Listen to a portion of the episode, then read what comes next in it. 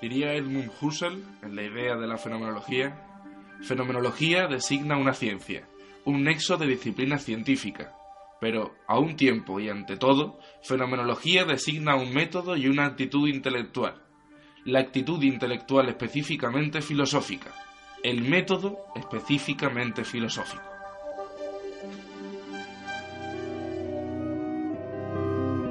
Bienvenidos amantes del saber. Esto es Radio Filosofía.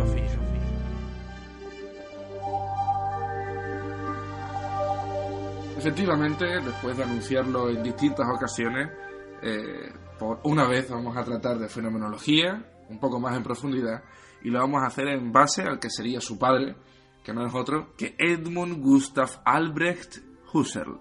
Husserl, si lo leemos directamente en alemán.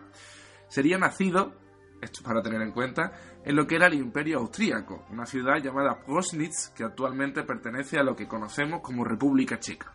Nacería en el año 1859 y acabaría falleciendo en Friburgo, Alemania, un 27 de abril de 1938, justo antes de que comenzara la Segunda Guerra Mundial, justo al tiempo en el que Alemania empezaba la conquista precisamente de eh, República Checa, de los súbditos checos, principalmente en ese año de 1938.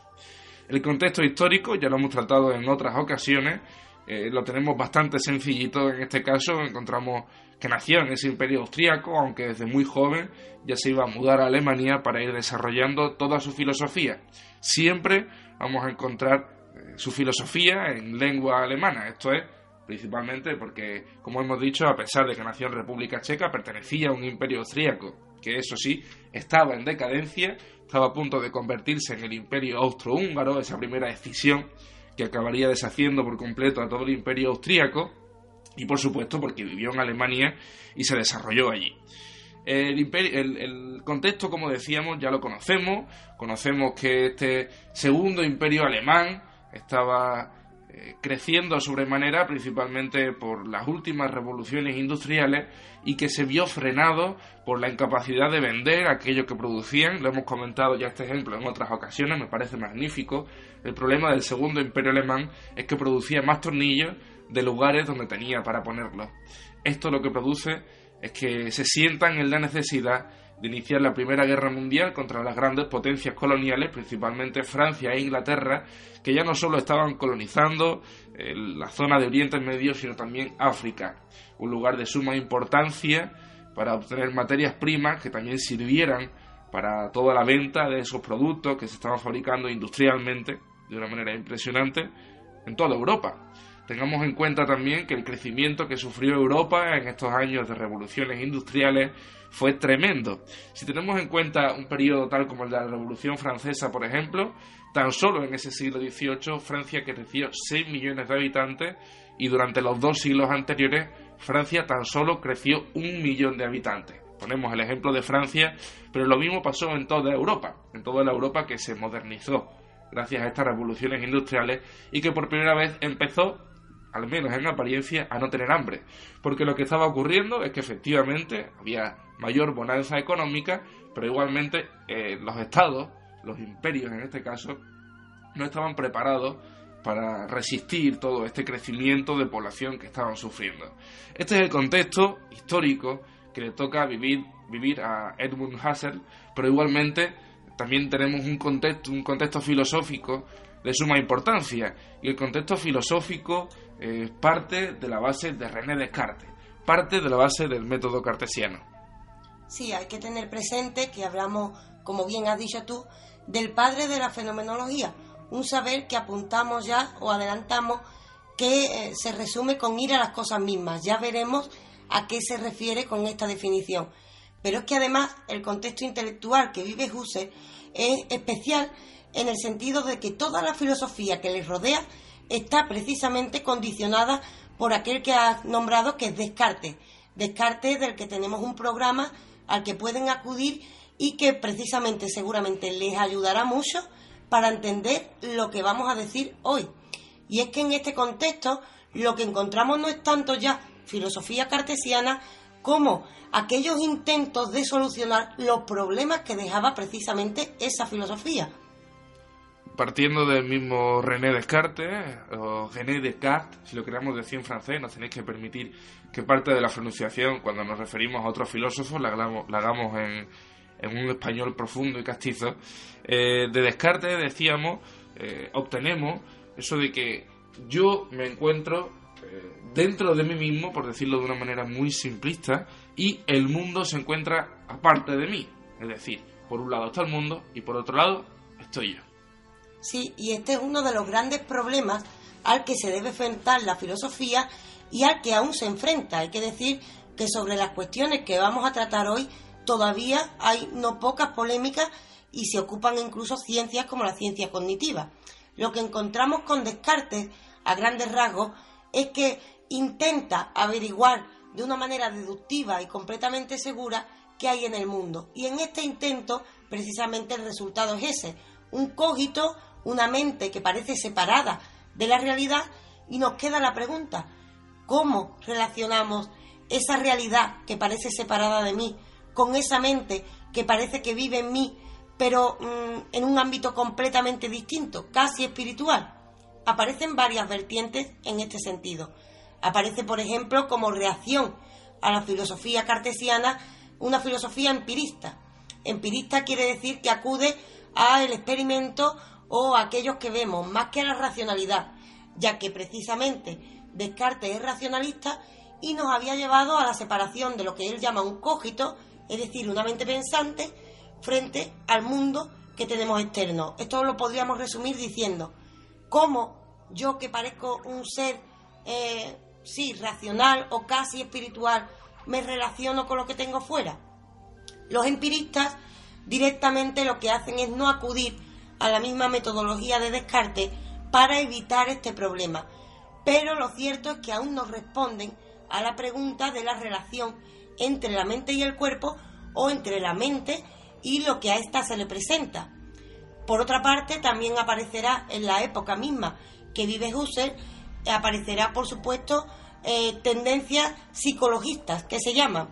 Y es porque estamos ante el auge de la psicología como saber.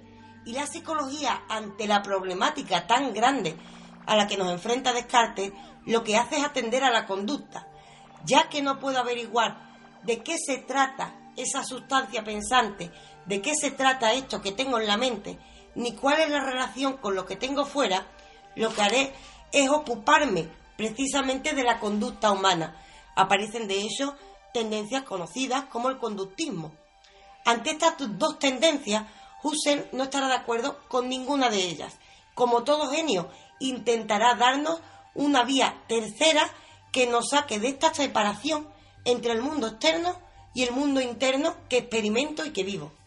Con todas estas concepciones diferenciadas que nos está dando Raquel, lo que encontramos, lo que también encontró Husserl en su momento, fue que lo que se estaba haciendo era limitar los campos en los que la filosofía era capaz de actuar el que la filosofía no pudiese actuar en estos campos es, eh, lo vamos a decir también de una manera un poco de andar por casa, lo que enfada a Husserl. Es lo que él no concibe como que es algo que pueda pasar y tenemos que agradecerle que sufriese ese enfado porque lo que nos iba a dar es precisamente una de las claves para entender la filosofía de un modo científico, eso sí, alejándonos de lo que podemos considerar, considerar como una percepción científica a día de hoy. No estamos hablando de un cientificismo de laboratorio, sino que estamos hablando de un modo de entender la ciencia estrictamente filosófico. Sí, vamos a encontrar y lo desarrollaremos durante este programa dos objetivos imprescindibles para entender cuál es la importancia de Husserl. Uno de ellos es el que hemos dicho de Descartes, es decir, estamos ante el problema de cuál es la relación entre mi mente y el contenido que ésta recibe. Es decir, cuál es la relación entre el mundo y eh, esta que lo está viviendo. Este es uno de los objetivos de Husserl. Pero el otro también es el que dice salvar a la filosofía. A pesar de que Husserl técnicamente es un matemático y es una mente mucho más científica, es un gran amante del saber humanístico. Y se percata que normalmente, y aún ocurre, hay que decir, los filósofos generalmente se ponen al servicio de lo que dice la ciencia, ya que confía mucho más en la fiabilidad de ésta que en el propio discurso del filósofo. Y aparecen entonces distintos campos de la disciplina filosófica, como son la ética, la filosofía de la mente, la filosofía analítica, aparecen distintas ramas. Y Husserl se pregunta, ¿tenemos muchos discursos distintos sobre una misma cosa? Algo tendrán todos estos discursos en común para que a todos le llamemos filosofía. Efectivamente, nadie lo sabe. Él intenta averiguarlo para darle un campo unitario al saber y lo que intenta es hacer de la filosofía una especie de ciencia, pero no ciencia en el sentido que la entendemos hoy. Lo que está diciendo es que quiere que la filosofía sea un corpus propio de conocimiento, que no dependa de la historia, aunque haga caso de lo que ésta dice, que no dependa de la ciencia, aunque escuche el discurso científico, sino que tenga su propio discurso, sea autónoma y que sea un discurso que nos valga para averiguar un poco más sobre nosotros mismos, para lo cual además Husserl se remontará e intentará averiguar cómo empezaron a hacer filosofía los primeros filósofos. Para comprender mejor el desarrollo de la filosofía de Husserl tenemos que saber que él cuando comenzó sus estudios eh, lo hizo bueno en la ciudad de Leipzig, poco más tarde también en Berlín y lo haría con el estudio de las matemáticas. Sería después de que se doctorase gracias a un amigo suyo que también fue maestro, llamado Leo Königsberger, que quiere decir Leo el de Königsberg, no sé si os sonará esa ciudad de Königsberg, de filósofos como Immanuel Kant, por ejemplo, ciudad que a día de hoy se llama como Kaliningrado, como decíamos, sería a partir de ciertos amigos que, que también le hicieron las veces de maestro, por los cuales eh, Edmund Husserl empezaría a iniciarse, o mejor dicho, empezaría a querer dedicar su vida en exclusiva al estudio de la filosofía el que le llevara a este terreno científico, filosófico del que hablamos con anterioridad es, sin lugar a dudas, porque él provenía de un terreno científico, de laboratorio, podríamos denominar, por separarlo de este terreno científico, filosófico del que hablábamos, y lo que quería era encontrar, eh, como dice Raquel también, un corpus, un cuerpo que efectivamente le diese a la filosofía, iba a utilizar la palabra fiabilidad, pero no creo que sea la más exacta, sino que le diese a la filosofía la capacidad de poder ser por sí y sin límite, sin el límite de otras materias como comentábamos, de otras corrientes, tales como la psicología o, las corrientes cartesianas, por ejemplo, que le precedieron. Sí, y además encontramos una particularidad. Perteneciendo al ámbito científico, para Husserl es muy fácil hacer una crítica desde el pensamiento crítico que caracteriza a la filosofía, es muy fácil encontrar los vacíos a los que se enfrenta la ciencia y serán precisamente estos vacíos los que permitan que sepa a qué se dedica precisamente la filosofía. Es cierto que Husserl no consigue uno de estos objetivos, es decir, él no consigue hacer de la filosofía un saber unitario en este sentido. De hecho, su misma corriente tendrá como la antípoda de esta el surgimiento de la filosofía analítica, que intenta solucionar los mismos problemas que Husserl, pero por otro camino. Es decir, no consigue exactamente ese saber unitario que espera. Ojalá lo consigamos un día.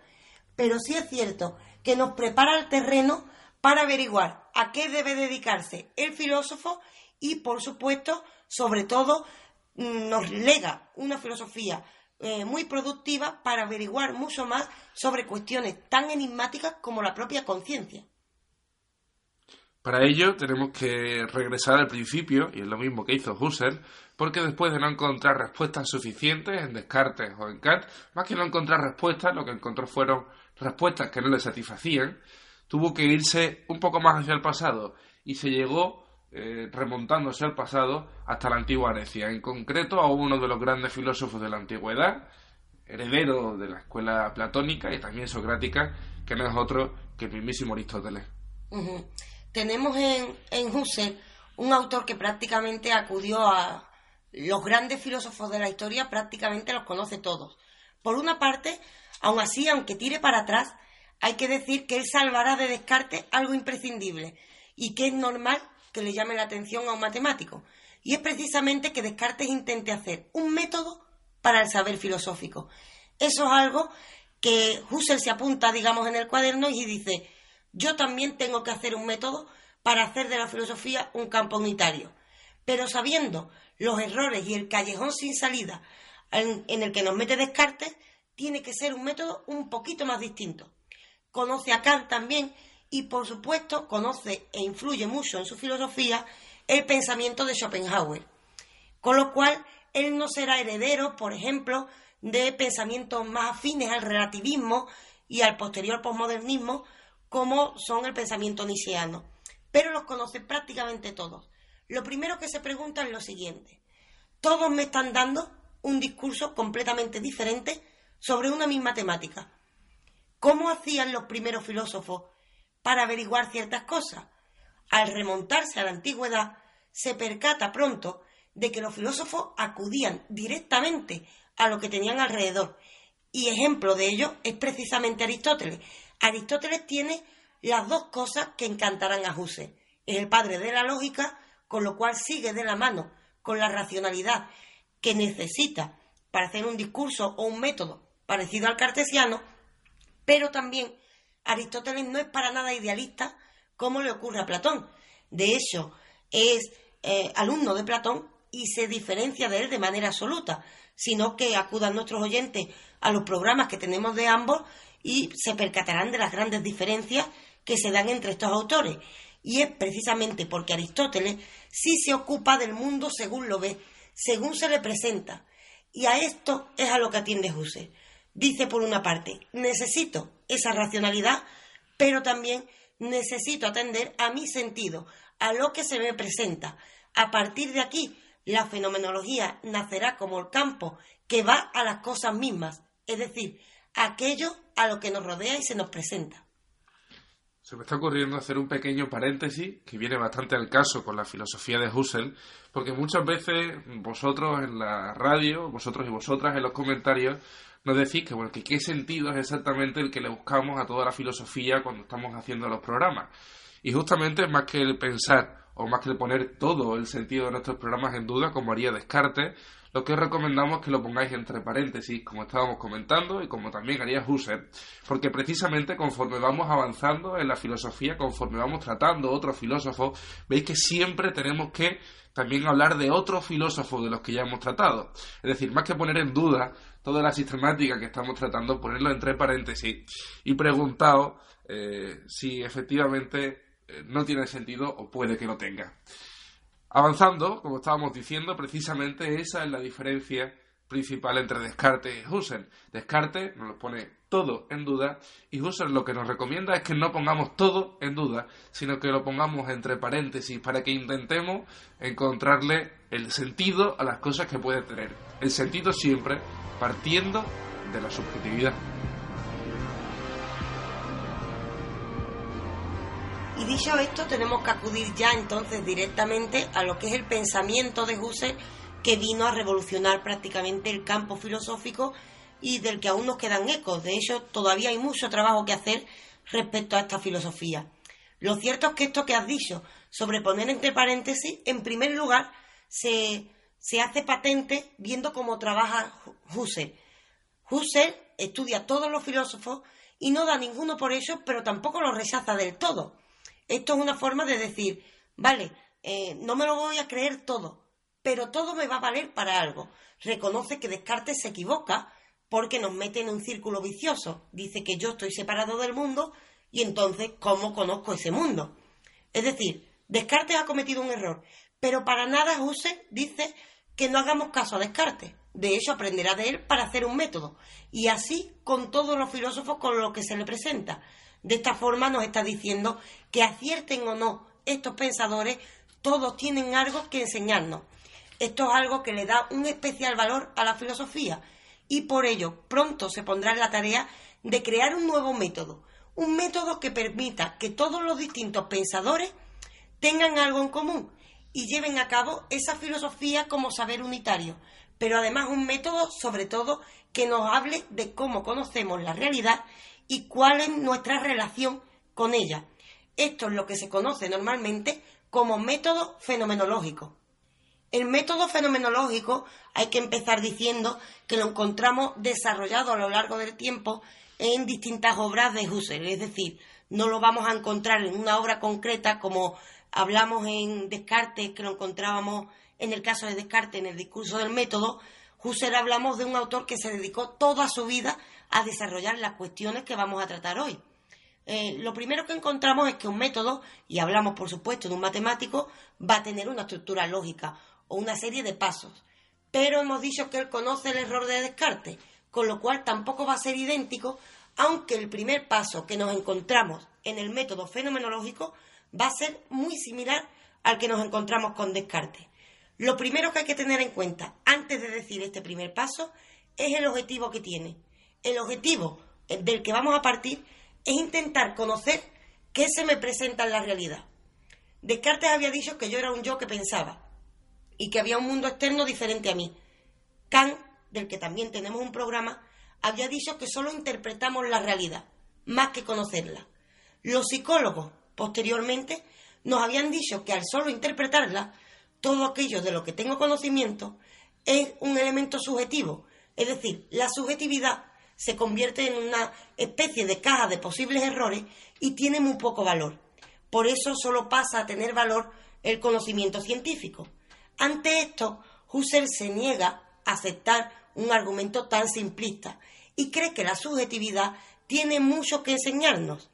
Por ello, intentará con este método averiguar qué conocimiento de verdad nos transmite ese contacto que se da entre la realidad que se me presenta, la que yo recibo y que terminamos llamando interpretación. Es decir, ¿qué valor tienen nuestras interpretaciones de la realidad? Lo primero que tenemos que hacer para averiguarlo es lo que tú has dicho, poner entre paréntesis el mundo que se me presenta. Es decir, mientras Descartes había dicho que hay que dudar de todo, Husserl dirá que no es necesario ser tan radical en este aspecto. No necesitamos dudar de que, por ejemplo, tengo un boli en mi mano, como ocurre en este mismo instante. Pero sí pondré entre paréntesis el boli y diré, la ciencia me dice que esto es un conjunto de átomos. Pero será algo más. Voy a poner entre paréntesis, voy a tratar los objetos que se me presentan alrededor como la X de una incógnita. Y según lo que vayamos investigando, podremos descifrar qué se encuentra debajo de esa X. Partamos de la base, queridos oyentes, de que la fenomenología es una materia de las más complejas que encontramos a día de hoy dentro de la filosofía. Es una materia que no se da tampoco en la mayoría de universidades que se dedican a la filosofía y que por tanto merece que le dediquemos el tiempo necesario a tratar de ejemplificar lo que la fenomenología es para que entre todos podamos entenderla mejor. El ejemplo del boli que nos ha dado Raquel es muy bueno, pero yo sin duda me, me quedo con el ejemplo del museo. Cuando vemos en un museo de arte contemporáneo a una silla que, bueno, en el asiento, desde luego, parece impracticable, tiene una serie de pinchos que hacen que nadie se pueda sentar en esa silla y en el respaldar encontramos, bueno, pues una plancha de acero ardiendo que, como decimos, impide que nadie se pueda sentar. Nosotros concebimos siempre una silla, si partimos de una base eh, estrictamente, no sé si llamarla natural, si esa sería la palabra, natural teniendo en cuenta lo que es nuestra civilización, concebimos la silla en una definición de diccionario, creo que esa sería la mejor manera de expresarlo, como un objeto que sirve para que nos podamos sentar, básicamente. Pero cuando vemos esa silla, precisamente en el museo, que es impracticable, que no sirve para sentarnos, la seguimos identificando como una silla. Y esto es fenomenología. Es que la fenomenología va a ir más allá. Es decir, hay algo que has nombrado que es esencial para entender de lo que estamos hablando, y es la palabra natural. Eh, Husserl mismo diferencia entre dos actitudes que tenemos ante el mundo. Una precisamente es la actitud natural, esa que dices, se me presenta un objeto, no dudo de él y digo, esto es una silla. Y se acabó. No hay más interpretación ahí. Se me ha presentado un objeto, ha aparecido en mi campo de visión y yo no dudo sobre su existencia y esa es mi actitud natural, una actitud que tenemos en nuestra vida ordinaria porque si dudáramos constantemente de todo lo que se nos presenta, nos volveríamos locos. Pero hay una segunda actitud, una actitud que es la que importa para hacer fenomenología, y es quedarnos mirando esa silla y decir, ¿cuál es el sentido de esto? ¿Es esto una silla de verdad? De repente he puesto entre paréntesis esa realidad, aunque mis ojos me están mostrando una silla peculiar en mi actitud natural, de repente he cambiado la actitud y he hecho una pregunta. ¿Esta actitud no es una actitud natural. Lo natural es dar por hecho que el mundo es tal y como se me presenta. De repente actuamos de manera diferente y es a lo que llama Husserl la actitud propiamente fenomenológica o filosófica por excelencia, hacer una pregunta sobre la realidad que se nos presenta. Al hacer esta pregunta, hemos puesto entre paréntesis esa realidad. Aunque veo una silla, ¿qué hay en esta silla? ¿Qué sentido tiene? A esto es a lo que llama Husserl epogé, un término que, por cierto, no inventa él, ya que es un término griego que en la antigüedad se usaba para describir a los relativistas. El relativismo no es exactamente lo mismo que la fenomenología. El relativismo es dudar de todo y creer que existen distintas verdades, más o menos. Pero en la fenomenología no. En la fenomenología se va a dudar para conseguir ahondar en aquello que se me presenta y descubrir el sentido de esto que estoy observando. Con esto estamos diciendo que para analizar la realidad, mm, Husserl parte de lo que llama fenomenología de la percepción. Hagamos un repaso y otro último ejemplo que utilizamos ya en uno de nuestros capítulos de Despertando a Sofía, en el que pueden acudir en nuestro canal de YouTube. Y es un ejemplo del camino, un ejemplo que debo decir no es mío, sino de Javier San Martín. Eh, pueden buscar las obras de este, ya que son muy ilustrativas sobre esta cuestión. Lo que encontramos con el camino es lo siguiente. Observamos un camino que se nos presenta en la realidad, que invade nuestro campo de visión.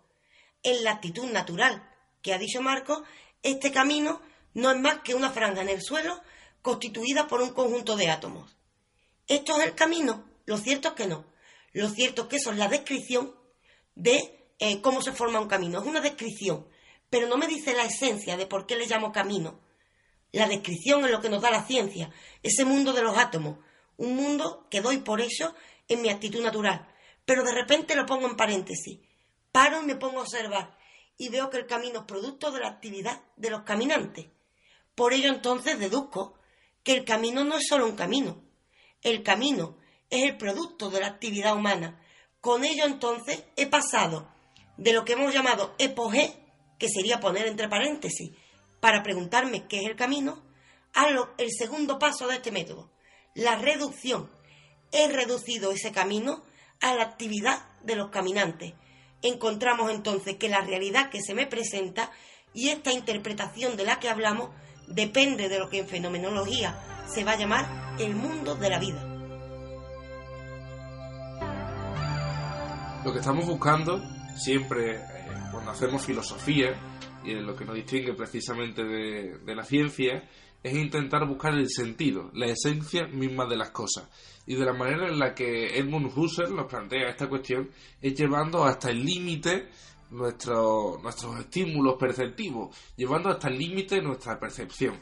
Esto que comentaba también Raquel de mirar el camino y poder observarlo y ya no solo mirarlo, porque si no somos capaces de ver porque tengamos alguna deficiencia visual, también podremos sentir el camino. No veremos a la gente pasar, pero escucharemos a la gente pasar. Sentiremos como alguien pasa a nuestro lado y de esa manera sabremos lo que es en esencia ese mismo camino y esto es justamente la manera de interpretar la realidad que nos estaba dando Husserl. Claro, con esto ya encontramos una gran aportación de Husserl. Una de ellas que ya nos está diciendo qué hace precisamente la filosofía y qué la distingue de la ciencia. Y es que la ciencia se ocupa de describir, tomemos por ejemplo ese camino, nos ha dicho que es un conjunto de átomos, una franja en el suelo de tal longitud, pero el filósofo ha llegado para darle un sentido. Es decir, si yo no sé que eso sirve para caminar, eso no será un camino exactamente, solo será una franja en el suelo. No le está quitando la razón a la ciencia. La ciencia dice una verdad, pero la filosofía tiene otra verdad que decir, que es qué sentido le damos a las cosas. Al meterse en ese mundo del sentido, resulta que nuestra subjetividad, esa capacidad nuestra para interpretar, sí que nos da una información, una información sobre ese mundo que vivimos, que es el mundo real. Es decir, el científico nos habla en términos, eh, bueno, en términos que prácticamente a la mayoría no son desconocidos. Ese no es el mundo que vivimos. Es un saber que nos sirve para mucho, por supuesto, pero no es el mundo que vivimos. El filósofo hablará del sentido y del mundo real en el que estamos inmersos. Con ello ya le está dando una función a la filosofía y que la independiza o la hace independiente del resto de saberes y que la hace perfectamente muy valiosa. Pero es que además hay que decir que hablamos de un inconformista. Husserl no acabará con esta cuestión. Husserl, para empezar, nos ha hablado de cómo percibimos el mundo. Es decir, para empezar nos ha dicho, hagamos el pequeño esquema, nos ha dicho, pongamos entre paréntesis, el vaso que tengo aquí es un vaso, un conjunto de átomos, muy bien, pero solo será un vaso si lo uso para beber. Por ejemplo, igual que el camino, son los caminos, si lo interpreto como algún sitio producto de la actividad de los caminantes. De repente todo depende de la vida humana. Ha cambiado la perspectiva. ¿Para qué nos sirve esto? No solo es para la filosofía. Él llegará mucho más lejos. Hay que decir que él llegará con esto a estudiar nuestra propia conciencia y le dará no solo validez a lo que pertenece a este mundo subjetivo, en cuanto que se lo ha dado porque ese mundo subjetivo es el que da sentido a las cosas que nos encontramos, sino que además esta misma epogea y reducción la aplicará años más tarde a la conciencia y hay que decir que esto debemos dejarlo aparcado, lo trataremos si están interesados nuestros oyentes en otro programa, ya que estos estudios sobre la conciencia llegarán hasta nuestros días a través de las ciencias cognitivas que están recuperando la visión que tenía Husserl de esto, ya que se adelantó incluso a campos como la inteligencia artificial.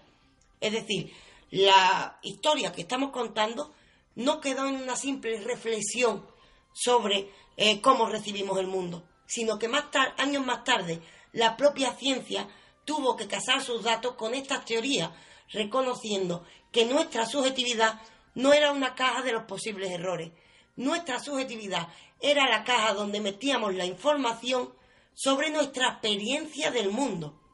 Y a este respecto hay que acabar diciendo que hay otro elemento importante, y es que debemos preguntarnos, yo, como persona o ser subjetivo, trascendental, que diría Husserl, estoy interpretando una cosa y tú, Marcos, interpretas otra.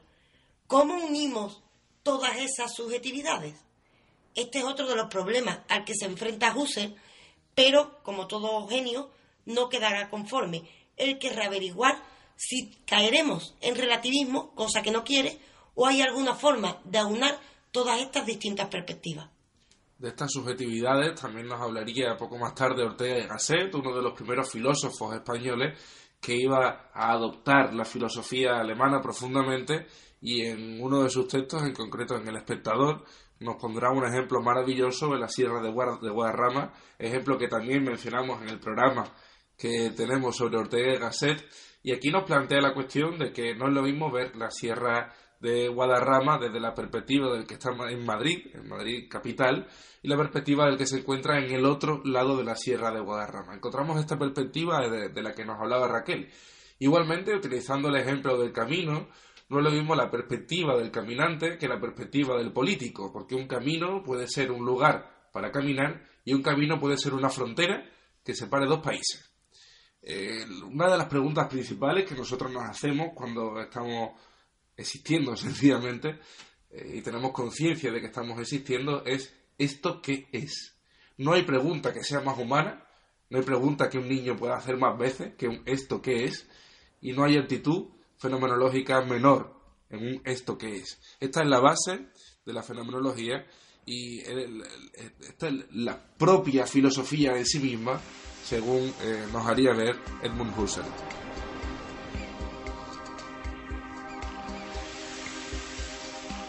Precisamente es esa pregunta, esto que es la tarea del filósofo.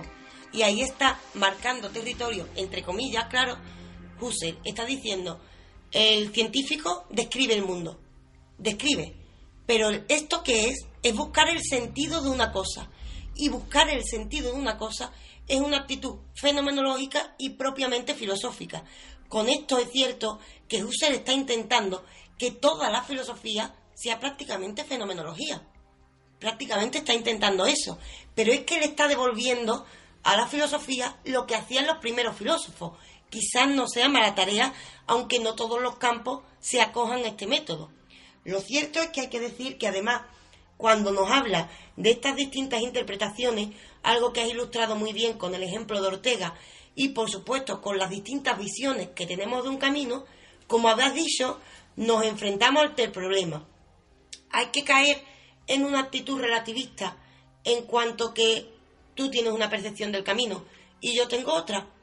Husserl no se conforma y buscará un no por respuesta y vaya si lo encuentra.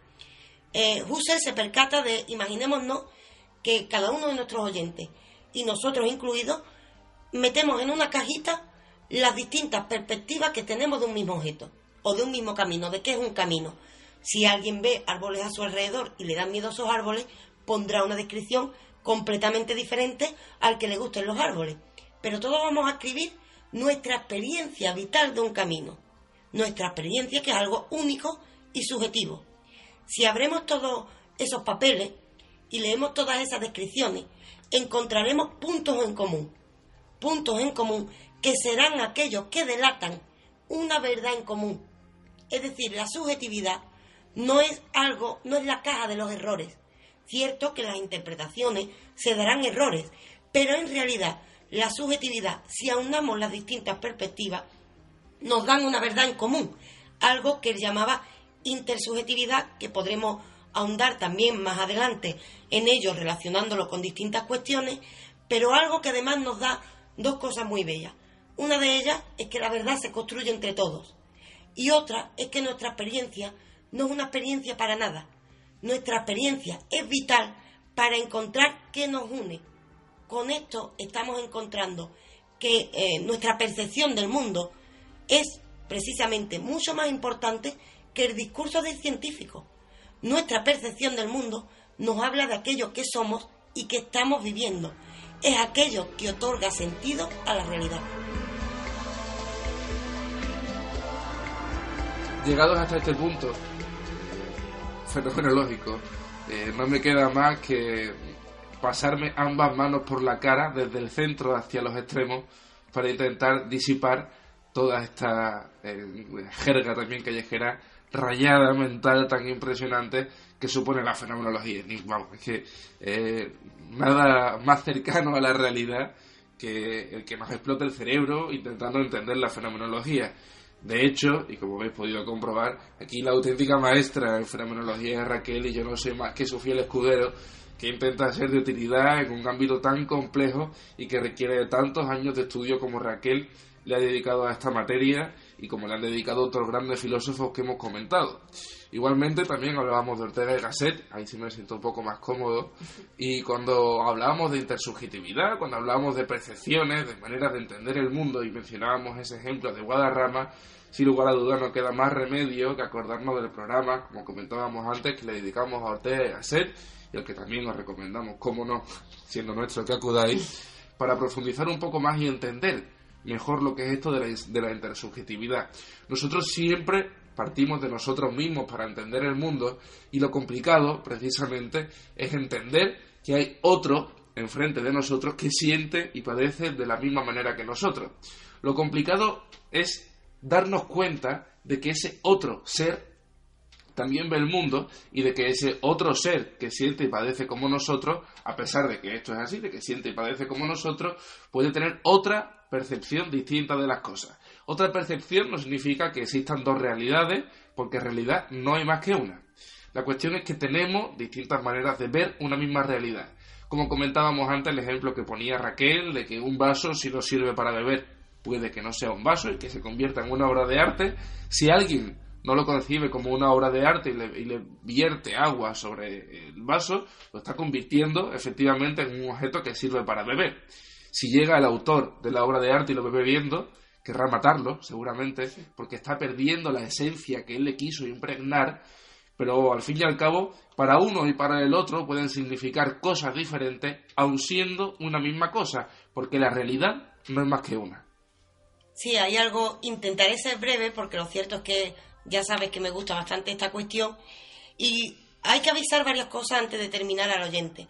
Para empezar, solo hemos tratado eh, fenomenología de la percepción y dentro de la fenomenología de la percepción el método fenomenológico. Eh, después de esto, eh, autores como Husserl investigarán la conciencia investigarán el cuerpo en el mundo, investigarán muchas cuestiones, porque la fenomenología se puede aplicar a todo prácticamente.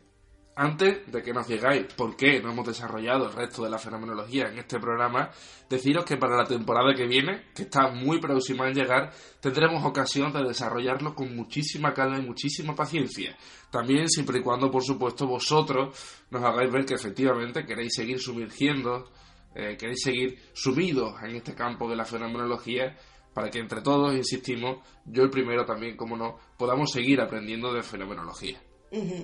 Pero de todas maneras hay que decir que si hemos empezado por esta parte de la fenomenología, para empezar es porque el principio, es decir, hemos hablado de cómo, de por qué nace la fenomenología y de cómo nos habla la realidad. Pero ¿por qué es importante esto también para cada uno de nosotros? Esto hay que tenerlo presente. Husserl de repente lo que ha hecho es aunar eh, la racionalidad con el sentido común, con aquello que vivimos, con lo cual le está dando mucha importancia a cada uno de nosotros mismos, pero al mismo tiempo está diciendo que aunque haya distintas perspectivas, siempre hay algo en común. Es decir, el mundo de la ciencia del que hemos hablado siempre es válido, el de los átomos, con lo cual hay una realidad en común. Aparecerán diferencias aparentes entre las personas, pero mm, si hiciéramos la prueba sobre la interpretación de un mismo objeto, con lo de la caja que hemos dicho, es decir, cada uno mete una interpretación, por muy diferente que seamos, habrán elementos en común, con lo cual siempre es posible los acuerdos, solo dependerán de la voluntad, un tema ético en el que años más tarde también influirá bastante la fenomenología, pero es que además, al hablar de la realidad como aquello que depende de la actividad humana, como en el caso del camino, Husserl nos está haciendo creadores del mundo en el que vivimos, con lo cual nuestro lugar en él, por poquita cosa que seamos, no deja de tener importancia. De ahí la belleza del pensamiento fenomenológico. Siempre, queridos y queridas oyentes, llegando hasta este punto, intentamos hacer una pequeña reflexión sobre la filosofía que hemos tratado. Y en este caso creo que eh, esas eh, pequeñas conclusiones, esas pequeñas reflexiones han quedado diluidas precisamente en el resto del programa, porque al fin y al cabo eh, uno de los puntos esenciales de la fenomenología es intentar dar una única visión sobre la realidad y una visión unitaria también sobre la misma filosofía. Esa visión unitaria todavía se nos escapa de las manos, eh, no somos capaces de alcanzarla, lo cual, por supuesto, no significa que no exista, sino que tenemos mucho trabajo por delante en la filosofía, mucho trabajo por delante en el saber, porque también para que la filosofía sea unitaria no puede desencajar con el resto de saberes, tal como por ejemplo la ciencia, y la tarea, por supuesto, nos corresponde a nosotros. Y ya no porque nosotros vayamos a ser capaces de acabar con esta disciplina de la fenomenología y encontrar un punto final en el que eh, le pongamos colofón a toda la, obra de Husserl, porque eso, si él mismo no fue capaz, decir que nosotros seremos capaces sería una actitud absolutamente prepotente, pero sin lugar a dudas nuestra tarea es trazar un camino tal que si no hace que entre todos nosotros lo consigamos, hará que los que vengan detrás de nosotros sean capaces de buscarle mayor sentido, de buscarle no, de encontrarle mayor sentido a este unitarismo filosófico del que estamos hablando. Seguramente nunca alcanzaremos esa unidad en todas las formas de ver el mundo. Eso es algo de lo que el mismo Husserl es consciente en cuanto que nos habla de intersubjetividad. Pero lo importante es la voluntad. Es la voluntad de intentar llegar a acuerdos eh, por una parte y por otro es eso, es que mm, la filosofía de Husserl nos deja un campo abierto para siempre, ya que si todo depende de cómo interpretamos la realidad y la realidad va cambiando, siempre será necesario esa voluntad de hacer epogé, es decir, esa voluntad de poner entre paréntesis la realidad para intentar entenderla, con lo cual, como poco, nos está dando un saber que es eterno, es eterno y solo depende de la voluntad. Y, por supuesto, eh, debemos hacerlo con una eh, con un ánimo solidario ante los que no conocemos. Es decir, cuando yo veo un camino, lo importante más que los que caminaron para hacerlo es los que van a caminar por él. Por eso tengo que cuidarlo. Y esto precisamente es lo que nos lega también Husserl, nos deja un camino abierto y personas como tú y como yo, no puedo hablar tampoco por ti, pero al menos por mí, lo hablo, debemos, por ejemplo, seguir haciendo filosofía y seguir arañando esa realidad tal y como nos habla Husserl, pero no por nosotros, sino para que otros sigan caminando detrás de nosotros.